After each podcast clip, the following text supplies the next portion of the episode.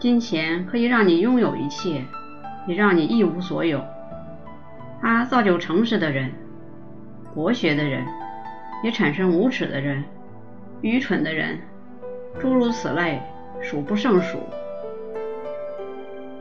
勒斯特朗。一，金钱等同于财富吗？真难以想象，有那么多的人可以积攒起一小笔家产，而在存钱的同时，这些人居然还可以吃饱穿暖，充分享受，并还能接受高等的教育。但是金钱不等于财富。二，收入成千上万的金钱没有任何意义。除非说你把它花在尽量享受生活中的美好事物方面，生活中最美好的事物无非是在活着的时候让自己感觉舒适、自由。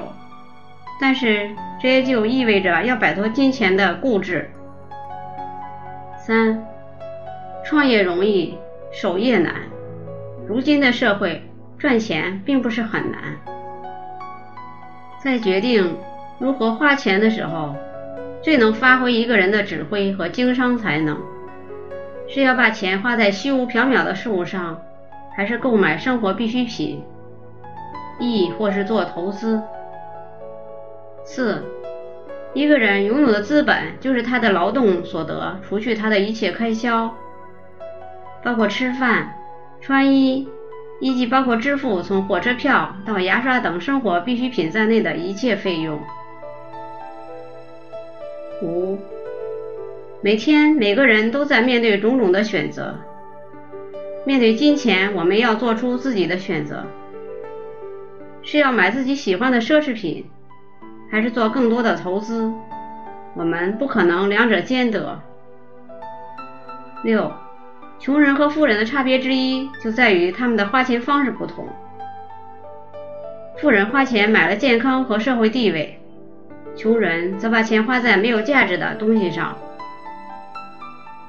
七，一个想发财却没有雄心的人可能会说：“要想成为百万富翁，就要耍手段。”但是，一位著名的金融学家批驳了这种错误的观点。他说：“只有那些懒散、怯懦、虚伪、愚蠢的人才会说出这样的话。”八，伟大的哲学家苏格拉底提出这样的质疑：为什么有些人生活充裕有存款，而另外一些人却连生活必需品都买不起，甚至还负债累累呢？而伊索马鸠斯回答道：因为前者致力于自己的事业，而后者则不关心事业。九。对年轻人来说，下面这句话是很有激励作用的：把握自己的人生道路，你的成功与否取决于你是否真心去努力。简而言之，可以用下面的警句来总结全文：那些会陷入贫穷的人，把人生看作是越喝越见底的酒杯，而不是把它看作越添越满的容器。